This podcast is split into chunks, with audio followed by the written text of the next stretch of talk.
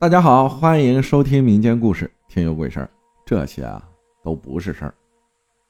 你好，每天听你说的故事，一直想找机会把我从小遇到的事儿告诉你。终于知道怎么告诉你了，太好了，那我就开始说了。这件事儿是事后好多年我妈告诉我的，那时候我还在读幼儿园，不太记事儿。我妈说有一年冬天半夜，我妈被冻醒，迷迷糊糊的，总觉得外面特别亮。可是那时候是冬天呀，关着窗，拉着窗帘，是大冬天必须的。我妈就觉得不太对。那时候我的床是靠在窗边的，隔着大概两米左右啊，有我爸妈的床。我妈说，她那时候突然醒来，就看到我正在往窗户外爬。我们家那时候是私房，在二楼。我妈瞬间一惊醒，冲过来抱住我。这个时候，她才发现。窗外有个女的悬空着，这事一直等我上班以后，我妈才告诉我的。第二个事儿是我初中的时候的事儿。我记得啊那时候啊是春天，具体是不是清明节我并不太记得了。我只记得当时我回家的路上看到有人在烧东西，那时候也不知道是什么，我只知道我越走越近，看到有一个很瘦的老爷爷站在那里低着头。看着那团正在燃烧的东西，而且似乎是半透明的，我依然记得那时候的感觉，毛孔是炸开了。回到家告诉我妈，我妈只说我是看错了。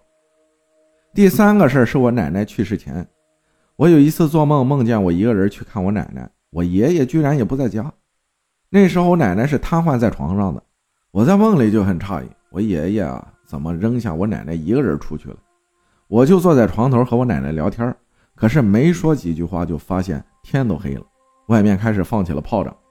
我还在那里说呢，怎么那么没公德心，大半夜的放炮？我奶奶居然说是财神爷来接她了。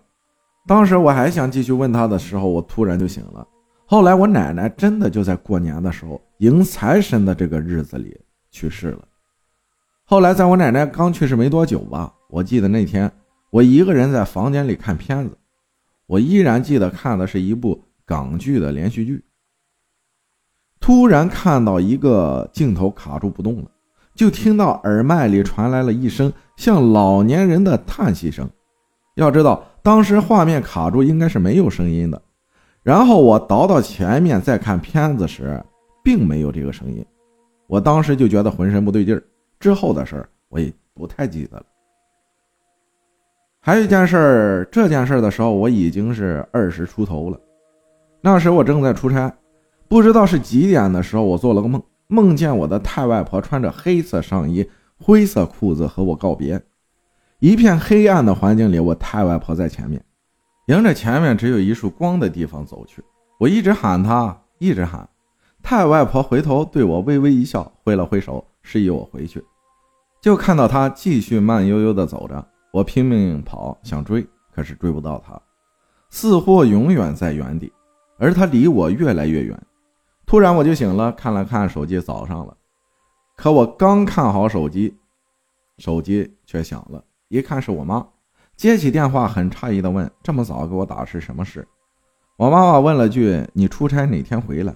我说：“今天就可以回来了。”我妈妈停顿了一会儿，说：“你太外婆昨天半夜去世了。”我啊了一声，我还没来得及问下去，我妈妈接着说道：“应该是半夜刚去世的。你小外公，小外公是我外公的弟弟，我外公排行老大。昨天十点多从太外婆家走的，今天早上五点多呢，买着早餐去给太外婆送去，发现她穿着衣服盖着被子就睡在床上，那衣服也不是昨天的那款，不知道什么时候自己换的。”反正你尽量早点回来。于是那天原定下午回来的我，改从上午回来了。好在就在上海附近出差回来很快，到了太外婆家里，太外婆寿衣还没换。原因很简单，都是儿子，唯一的女儿在重庆，剩下的儿媳啊，几个小外婆，包括我自己的外婆，都怕的要命。我过去看了看太外婆的脸，我摸了摸她的手，还是有一点软的。这个时候，我发现太外婆的衣服啊，似乎有点眼熟。我轻轻掀开被子，突然惊讶地说道：“我想起来了，这不是和我梦里的一样吗？”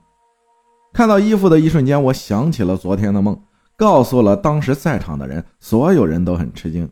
不过我看得出，不是全都相信。不过并不重要，我心里非常安慰。那么多人，太外婆临走只来托梦给我。还有就是另外一件事儿了，那时候我换了一份工作，做的是化妆品培训师。我的工作除了定期在公司给每个不同门店。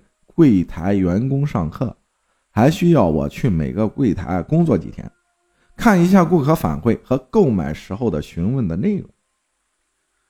那时候淘宝购物并没有现在这么疯狂，柜台的顾客还是很多的。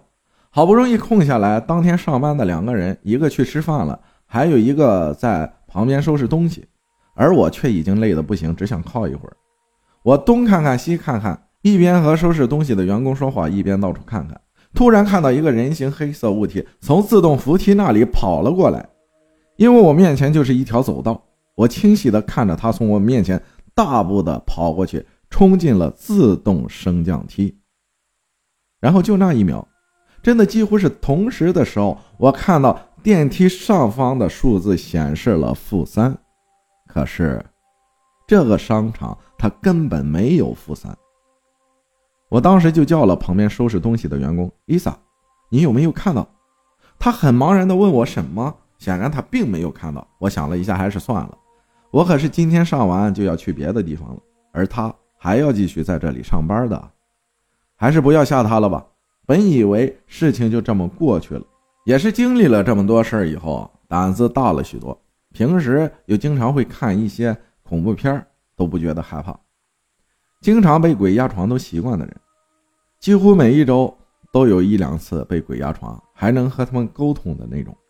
到了晚上十点不到，准备下班了，我和另外两个员工都一起往更衣室走去。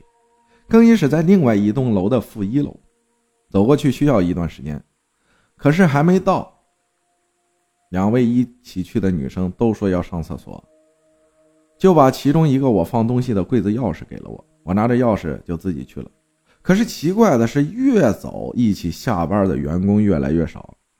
我走进更衣室里，居然一个人都没有，灯也只亮着我要去的那盘。